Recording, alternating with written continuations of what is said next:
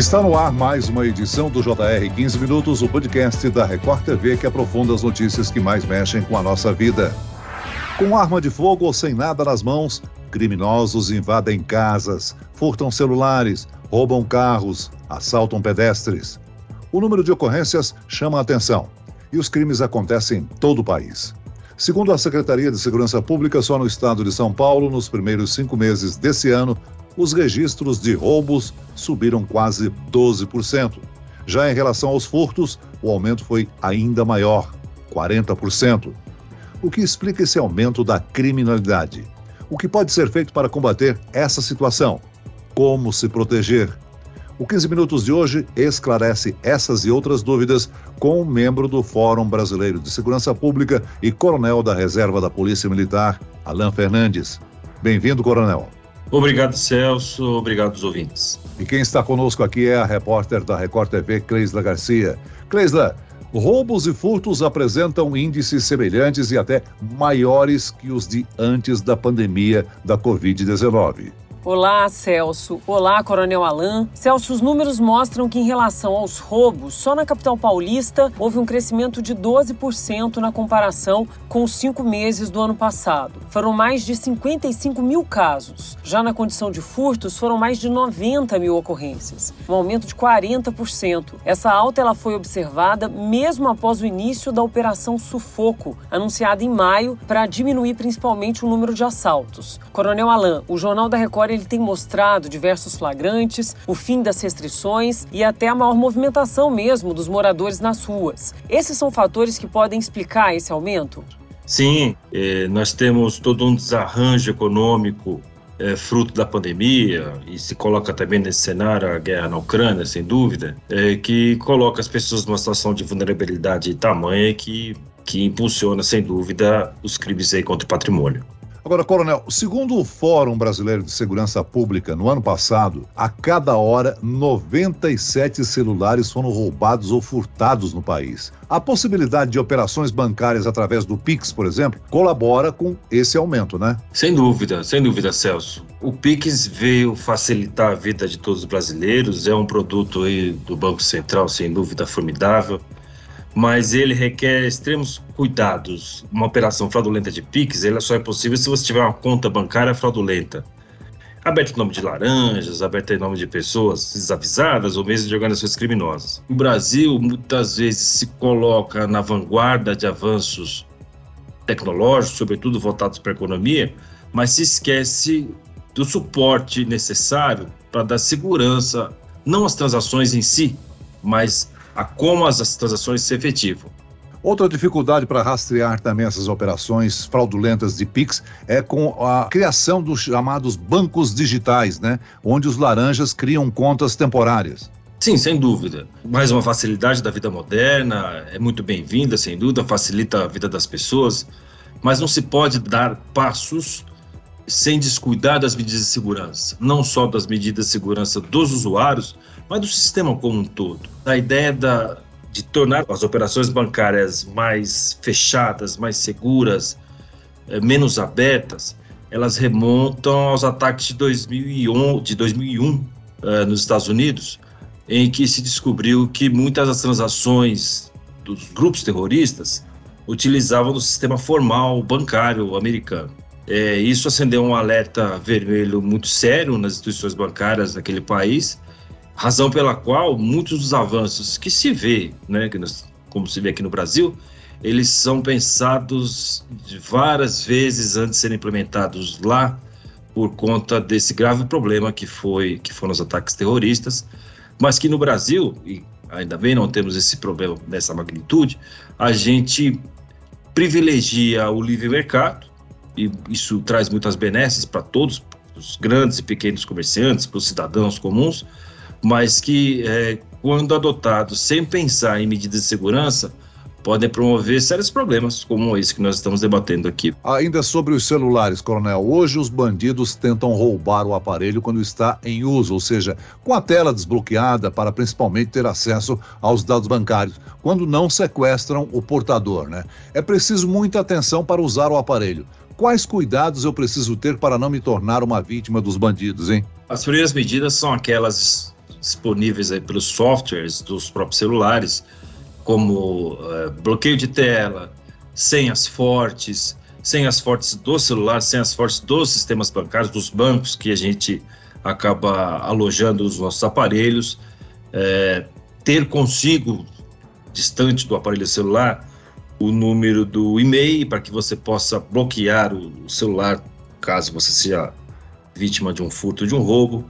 São medidas que são colocadas pelos softwares, pelo, pelos aparelhos celulares, pelos sistemas bancários, que dificultam bastante a vida dos, dos criminosos. Para você ter uma ideia, Celso, uma pesquisa mundial feita recentemente, há cerca de dois anos, diz que 6 milhões de usuários pelo mundo adotam como senha aquelas mais frágeis, 1, 2, 3, 4, 5, 1, 2, 3, 4, 5, 6, o que mostra que boa parte das pessoas do mundo, e sem dúvida isso também acontece no Brasil, tem poucos cuidados com a segurança digital.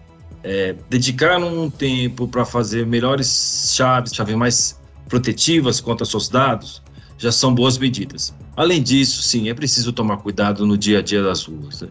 É preciso ficar atento aos locais onde você faz uso do celular. Uh, infelizmente, é um cuidado que o cidadão deve ter para evitar que seu aparelho seja é, apropriado, estando aberto, vamos colocar assim, facilitando a vida do intruso. Em maio, o governador de São Paulo anunciou um reforço no policiamento, Celso. A ação faz parte da Operação Sufoco, realizada para tornar os policiais mais visíveis e presentes nas ruas. Coronel, qual o impacto dessa medida, na sua opinião?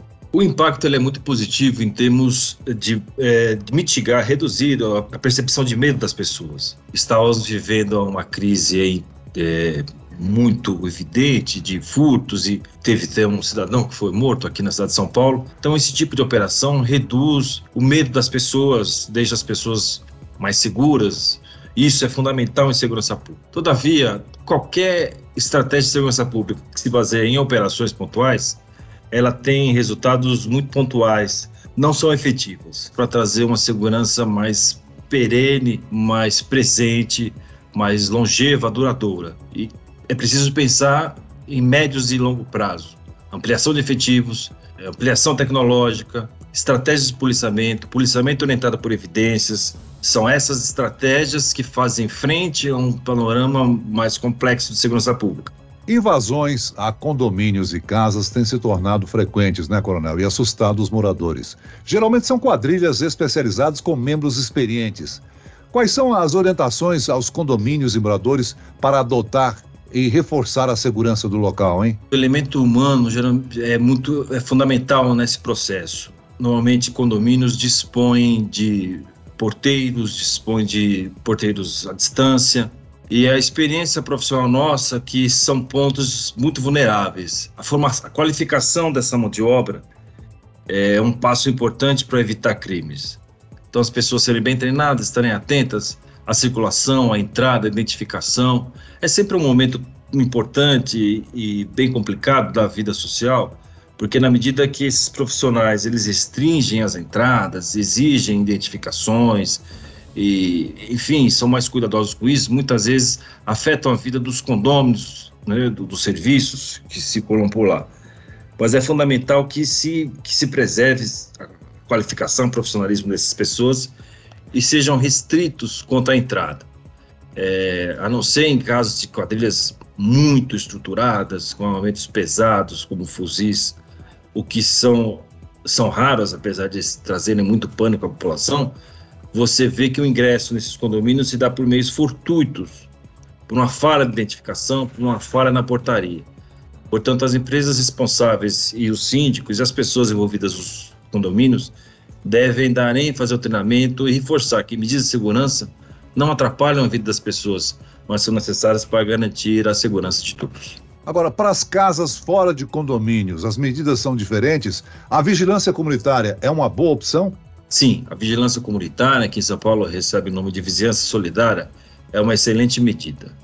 Porque em nenhum país do mundo a polícia está em todos os lugares a todo tempo. A polícia não tem olhos a todo momento.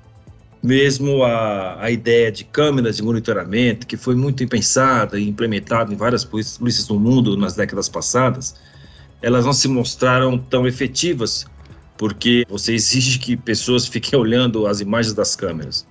É, se vê que as dinâmicas dos crimes não foram severamente afetadas pela, pelo espraiamento das câmeras. É, estar atento à vida pública, estar atento ao espaço público, rua, praças, e se fazer em contato tanto entre os moradores como com os órgãos públicos é fundamental.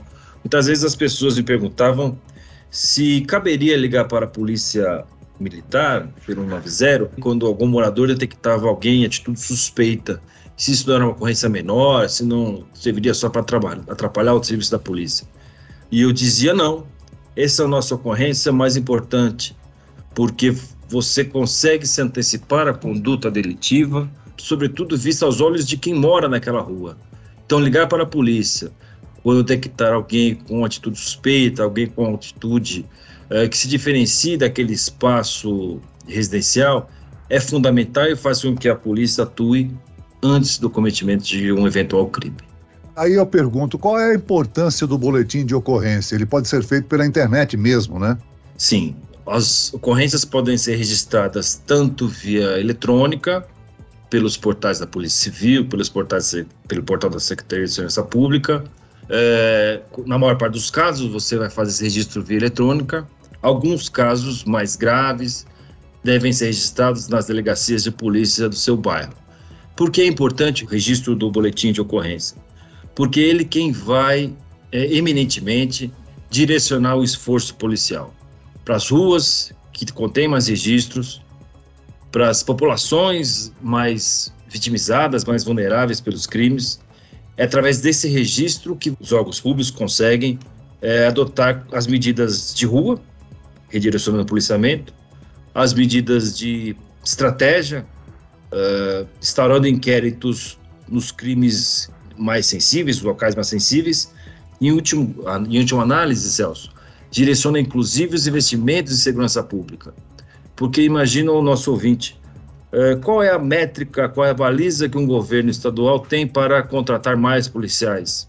Ou contratar mais policiais científicos, ou abrir batalhões? São os registros, registros são as demandas. Sem que essas demandas se tornem efetivas para esses gestores, as políticas públicas se dão é, sem uma bússola. Então percebam a importância do registro. Agora, coronel, quais as provas a vítima precisa ter para denunciar uma ação criminosa, hein? Celso, a vítima ela, é, ela é o polo mais frágil dessa grande cadeia chamada crime, desse grande processo. A despeito de a pessoa ter poucas informações ou qual, nenhuma informação, mas se ela foi vítima de um crime, ela deve registrar. Os profissionais de segurança pública, os policiais, eles vão nos seus trabalhos de investigação, nas entrevistas, ou mesmo na conversa com as vítimas, coletando dados, informações, indícios, provas que vão chegar à elucidação desses crimes. Então, a vítima, é, por, mais, por mais que acredite que sejam frágeis as informações que ela disponha, se ela foi vítima de um crime, ela deve sim procurar a polícia e registrar a sua denúncia. Agora, antes de encerrar o nosso podcast, é bom a gente deixar aqui um alerta, né, Coronel? Quem sofre um assalto passa por um turbilhão de emoções.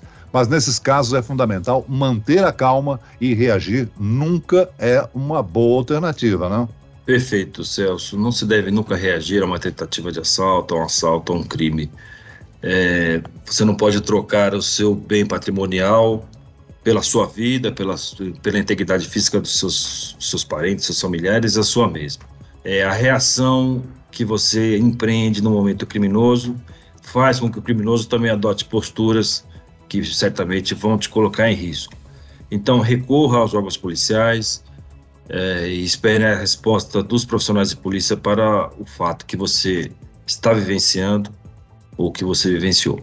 Muito bem, nós chegamos ao fim desta edição do 15 Minutos. Eu quero aqui agradecer a participação e as informações do integrante do Fórum Brasileiro de Segurança Pública e coronel da Reserva da Polícia Militar, Alain Fernandes. Muito obrigado, coronel. Eu que agradeço a atenção de todos e todas. E agradeço a presença da repórter da Record TV, Cleisla Garcia. Obrigado, Cleisla. Eu que agradeço, Celso, mais uma vez pelo bate-papo com tantas informações. Obrigada, Coronel. Esse podcast contou com a produção de David Bezerra e dos estagiários Lucas Brito e Kátia Brazão. Sonoplastia de Marcos Vinícius. Coordenação de conteúdo Camila Moraes, Edivaldo Nunes e Deni Almeida. Direção editorial Tiago Contreira. Vice-presidente de jornalismo Antônio Guerreiro. E eu, Celso Freitas, te aguardo no próximo episódio. Até amanhã.